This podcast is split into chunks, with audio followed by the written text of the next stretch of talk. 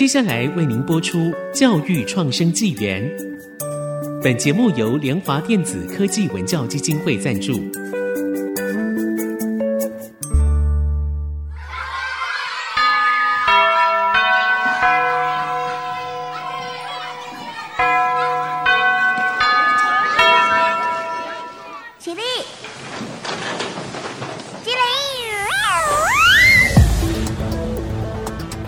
填鸭教育，多元思考学习，孩子的未来有无限可能。欢迎来到教育创生纪元。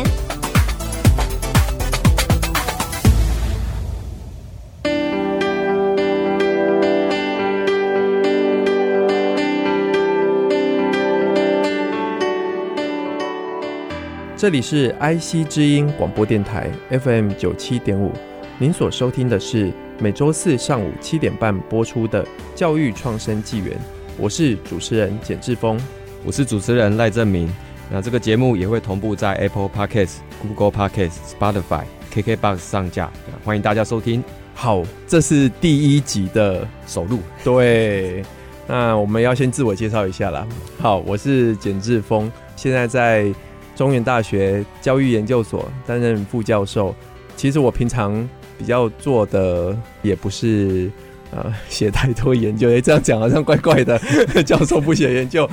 有啦。其实我会觉得，呃，写研究这件事情呢，对社会的帮助不大，所以我其实会写书，会写一些专栏。那当初我在国外念书，原本想要待在美国，在那边就职。但是后来觉得说，我好像应该要回来帮忙一下台湾，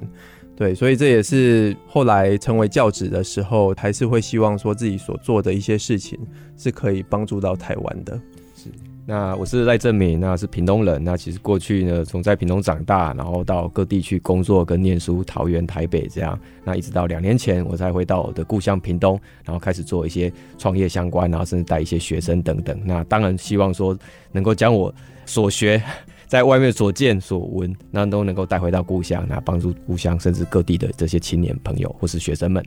对，那其实阿明跟我都是屏东人啊，我们算是学长学弟，隔壁乡镇，我们算隔壁乡镇。对，虽然是后来才认识的，但都是学长学弟。阿明很有勇气的，他就从中央原本是讲师，然后后来就回去屏东创业。好，我还没有那样的勇气。呃，我已经帮你准备好那个红豆田。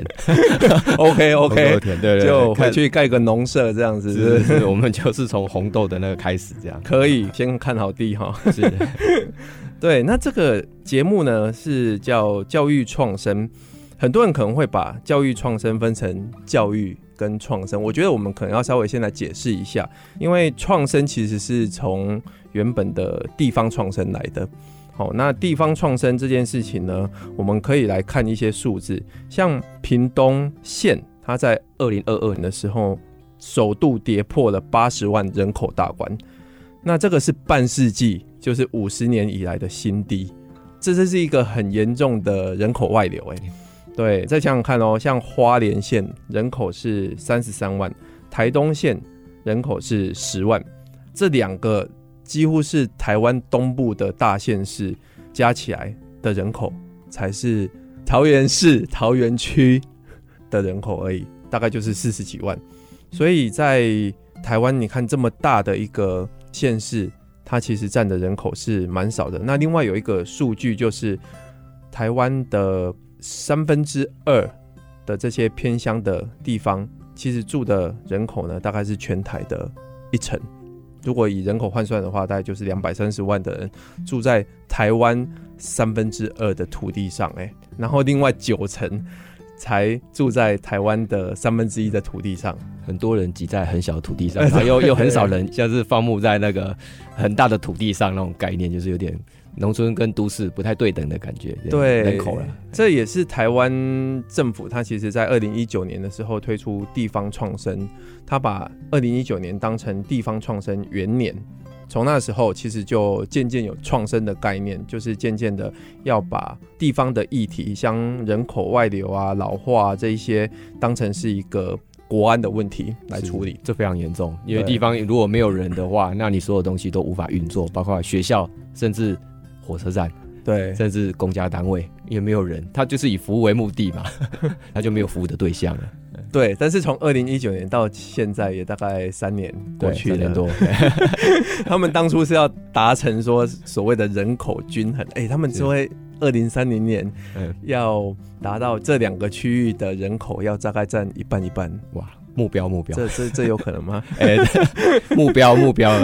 希望这样。二零三零啊，我们还有时间可以努力。对，但我们觉得说看到现在所谓的地方创生，其实没有。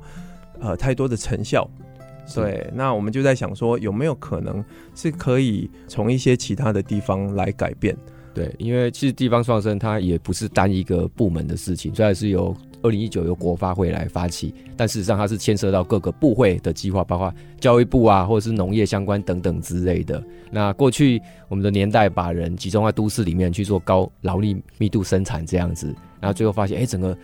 农村却是空虚掉了，没有人，也没有人留在那个地方。那其实人口一直往都市，也会产生都市的问题，因为你你的人口多，你就比如说居住啊，或者是你的一些生活基础条件等等，哦，那反而哎，很大面积的这些乡村都没有人去居住，它有很多很好的空间设备。然后很好的田野都没有人去使用。对啊，对我爸妈住在屏东，然后那个房子是透天的。哎，北部一定是大厦。他们的活动范围就是一楼，一楼，因为老人家也不能爬楼梯啊。然后我们回去才会住二三楼。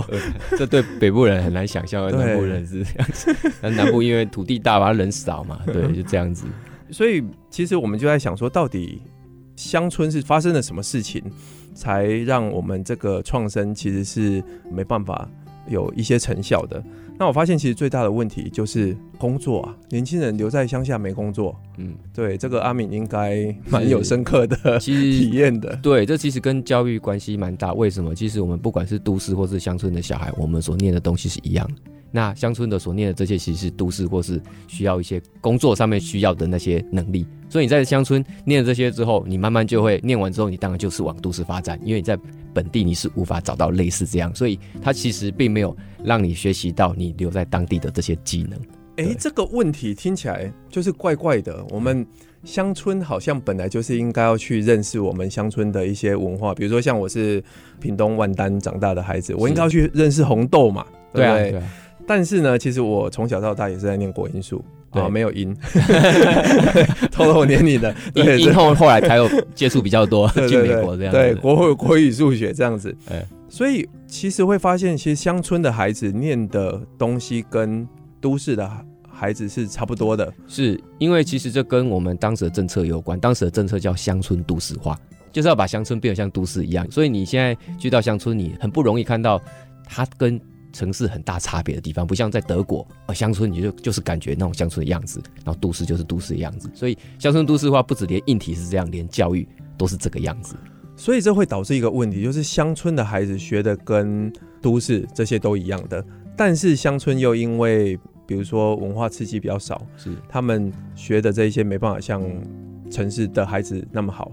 那但是他们同时对于他们家附近的这些。都无法了解，所以我们好像是在塑造一个孩子，就是把他推到都市的教育，没错，就是乡村的孩子啊，你受教育完之后，然后就是到都市，是。对，那到都市你就业了，好，当了一个劳工员工，好，然后做了一辈子之后，你就回不来乡村了，你就退休退休的时候，退休的时候回来，然后才发现说啊，原来我的故乡有这么多的问题。但是我想要做一些什么事情来改变它，来做一些贡献。但是我已经老了。是啊，是啊，这是现实的状况了。所以地方创生的这个计划，它才会有很多的课程去教大家说，那你如何先从认识地方开始。所以等于是这些青年可能在三四十岁在参加这个计划，才开始去认识地方。是，所以这就是回到我们说的教育创生的渊源。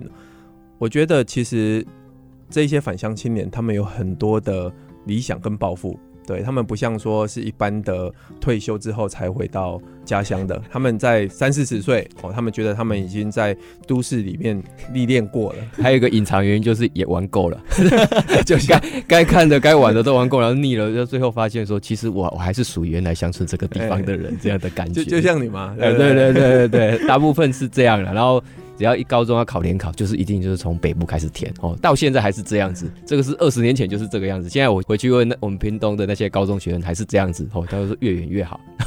如果留在屏东，那是最不好、最不得已的选择。其实我也是、欸，我就是从台北开始填，然后当兵的时候只剩下基隆跟屏东，我就填基隆。基隆啊、所以年轻的时候其实都很想要出去，但是在外面觉得历练够了之后，会觉得说故乡的好，然后就会想要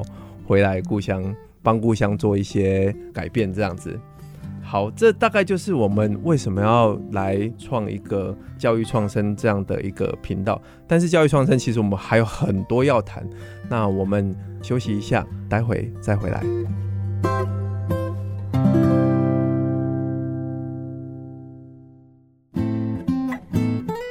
欢迎回到 IC 之音广播电台 FM 九七点五教育创生纪元的节目，我是主持人简志峰，我是主持人赖正明。好，阿米啊，我们聊到教育创生哈，那听众可能刚刚听完我们第一段之后，会觉得说，是不是教育创生只能在乡下做？虽然政府在推的时候，好像也觉得偏乡的这一些地方比较是教育创生的优先推动区，是。但是其实以创生这件事情来讲的话，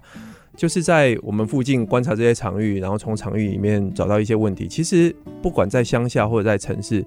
都是可以找到一些议题来做切入的，没有错。那我们其实应该来讲，教育在这里面是扮演什么样的角色？是对，所以教育呢，如果在城市的话，我发现到其实很多城市的孩子，他们在回家下课的时候，可能不是。在学校参加客服班，或者就是去安亲班，或者就是家教啊。当然还有一些什么共学啊。那乡下的孩子呢，下课的时候呢，田里 抓个鱼，还是抓个什么青蛙之类的，哎，无所事。哎，我我小时候也是这样嘛，就是在田里面打滚啊，玩泥巴啊，玩水沟啊之类的。所以现在乡下有了，我知道乡下还是有出现一些安亲班呐、啊。但是比较偏乡的，可能山区的，除了学校的资源以外，其实其他就没有太多的安亲班什么之类的。但是其实我觉得最大的学习问题就是，孩子都觉得说，我们其实想要多玩，我们不想要太多这种学校的功课压力、理论，他们觉得太生硬了。对，而且我们现在的学校其实虽然有这么多的教育改革，但是。在孩子他们的学习里面，其实还是标准答案为主，所以他们在学习之后就是练习，然后就考试。对啊，就是以前的科举制度的模式嘛，一直延续到现在这样。对，所以现在就有很多教育团体啊，他们就会觉得说，呃，我们应该要来把生活上面会遇到这些议题。是给放进来我们的教学里面，包括说啊，我们带孩子去一个场域里面啊，像我小时候很喜欢在田里打滚，然后我们就去田里面观察看看，对，像空头油或者是抓泥鳅，或者是关斗杯啊，对对，这之类的。那这些在我们的学习里面可以有什么样的连结？对，那其实可以想象，就是我们像一般在都市的休闲一样，你在都市工作，然后假日就会到乡村去做休闲。那其实城市跟乡村的教育也是一样，你在都市。你可能看到的大部分是理论，你要看到实际的农业或是观光或场域，那就是乡村的地方。那对你来讲，那不只是玩而已，而是一个印证的场域这样子。那对于乡村的学生也是一样，他平常所知道那些都市的这些东西，其实他在乡村是不容易看到。那反而如果能够到都市去跟学生互相交流的时候，他才会知道，哎，原来人家的行销是这么做，人家的都市规划是这样子做。所以他应该是都市跟乡村的这样教育，虽然是各自不同，可是他们应该是相辅相成的，而不是像像过去那样只有。竞争跟对立的感觉，对。但是我在看到教育现场后，我有发现到，像在乡村里面，可能就会比较多教育的问题，比如说比较少专任的老师，或者大部分乡村里面的学校，诶，蛮多代理老师。对，所以反而在乡村最需要师资的地方，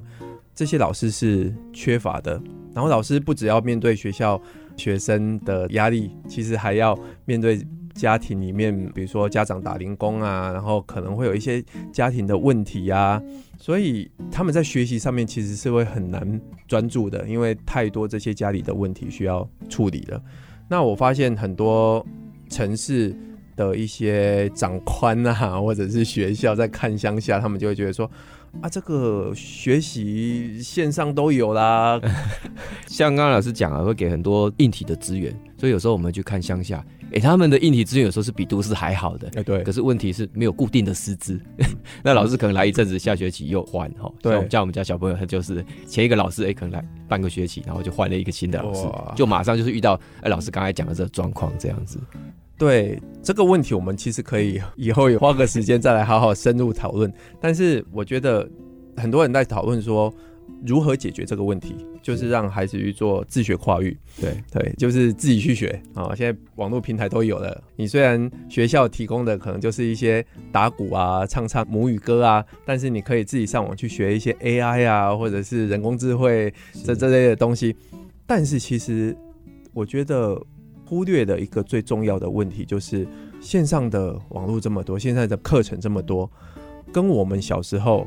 书本这么多一样，家长都会。买进一切的书啊什么，然后就丢给我们哦，家里布置一下，看起来书墙就很漂亮，然后就会希望说你可以读，但是有可能吗？哎、欸，依照我们自己过来人的经验，我觉得有点困难。只是那个书你会稍微翻一下，但是你其实要真的自己去那个理解的话，没有人在旁边引导是有困难的。因为好玩的事情太多了嘛，你想想看，我们可以在田里玩，可以抓泥鳅，可以灌斗杯啊。哎、欸，现在小孩更多了。手机可以打手游，可以看一些影剧什么的。是，对，我觉得如果有那一些可以娱乐的东西的话，怎么可能会来做这些学习呢？对啊，就非常可惜，所以就造成哎、欸，大家其实对以前那种书中自有黄金，他是其实不知道这个黄金或这个有趣的地方藏在哪里，没有人引导。对，而我发现其实这不止在乡下会发生，其实在都市也会发生。就是我们常常出去，然后可能在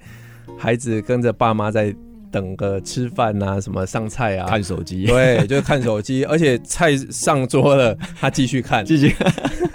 甚至我有看到，就是在爸爸去接孩子下课，然后开着车门，哦，然后儿子就是一路拿着手机，然后打手游，然后矮着身子这样坐进去车室里面，然后爸爸还帮他关门。哇，这个 对啊，所以现在你看，他很多的知识都来自于这个手机嘛。我会发现，大家对于实体的那种接触跟掌握程度就差很多。对，虽然说你手机可以看到那样影片，可是那跟你直接的接触还是不太一样。对，讲到这些哈，我发现其实在教育上面有很多议题，是，但是其实同时在乡下或者是一些场域的地方，其实我们也有看到很多的问题。比如说，像是人口一直外流啊，然后传统的技艺没办法，没有人传承。对，嗯，那这些问题呢，其实我们在教育里面，甚至我们在学校的教科书里面，其实很少在教。是，是，因为教科书它可能还没有办法更新到这么快实施的。现在你所直接看到，因为必须教教科书还必须要被审优什么之类的嘛，它是最基本的状态。可是对于现在最实施的，它可能速度没有翻新那么快。另外，老师也不懂啊，嗯、对，因为他要其实老老师要懂这个，也也他也必须要花很多时间到各地去游走，那必须要花。很多时间呢，跟地方认识这样。对对，但是现在就有一个很大的谬误了，老师都觉得说自己要懂，对，才可以去教。是，但是其实有一个老师跟学生最大的差别是，老师的学习跟探索。的那个方法其实是跟学生差很多的。比如说，老师他到了一个新的场域，他要学习这个新的东西的时候，他可以上网 Google 一下，然后他可以很快的筛出最有用的资讯，然后他会把它阅读下来之后做笔记，然后就把它做一些产出。可是学生不行，所以我觉得老师其实是应该要带着孩子用这些方法开始去优化这些孩子他们的学习方法。所以其实学生跟老师学的应该是。我觉得比较要偏方法，而不是知识了。是他必须要看着老师示范嘛。如何到一个地方，然后这些东西，手机或是网络，其实他手上也有，但这些方法他必须要看一遍，哦，他才会知道啊，原来是这样操作，然后可以归纳出什么可以怎么运用这样。所以这就是我们教育创生议题想要来探讨的，就是我们会有包括一些像自学跨域啊、如何学习啊、亲子教养啊、议题探索啊，啊，或者是现在最夯的叫做呃联合国对联合国永续发展目标 有十七个这个议题，可以让学生们他们去做学习。好，那另外还有包括像是时事的一零八课纲啊、双语政策之类的啊，或者是现在地方创生的一些最重大的议题啊，人口外流啊、人口老化啊这些议题都要去解决的话，其实我一直有一个理想，什么理想？既然乡下的学生他们需要去学的东西，他们不能跟都市比的话，那他们其实应该要来想这些地方议题可以解决的方法。当然，然后他们想出来的解决方式是可以慢慢去把它做出来，然后去真正解决。这个在地的议题的没有错，而且因为其实过去他们所了解或所学习的东西是都市的议题，所以你在乡村在学习解决都市的议题，但是你却忘了你周遭的议题。对，这个就在你身边这样子啊，没有没有认识，也没有想出解决方法。那你所做出来，不管是一零八课刚刚讲到学习历程也好，你不会有特色。所以我们要推崇的就是不要到老 才想说退休的时候、哦、来想说怎么解决自己家乡的问题。对，到老的时候有想法，可是你已经没有那个力气再去。做那样的事，对，所以我们在我们的节目里面呢，会有邀请一些来宾来跟我们分享，包括教育，包括创生，是，然后我们也会用一些思考的方式啊、呃，这个我们在未来可以去详谈，像是哈佛零点计划，做一些议题上的探索，包括来宾啊，他来跟我们有一些对谈，然后我们来想有什么样的一些解决的方式，或者是他们可以抛出他们的遇到的问题或困难。是，然后我们也会把这些教育跟创生的议题，不是只是提出来丢给各位，我们会来想看看说如何结合这个社会的一些资源，来把这些议题做真正的解决。是这样子，其实才能够学有所用嘛，所学的跟所用的，它可以互相的链接，解决问题。这样，那你也知道所学为何。是，那我们今天的节目呢，就进行到这边，谢谢各位听众的收听。若您对节目有任何的建议与指教，欢迎到 IC。知音网站留言，教育创生纪元，我们下周见，拜拜拜拜。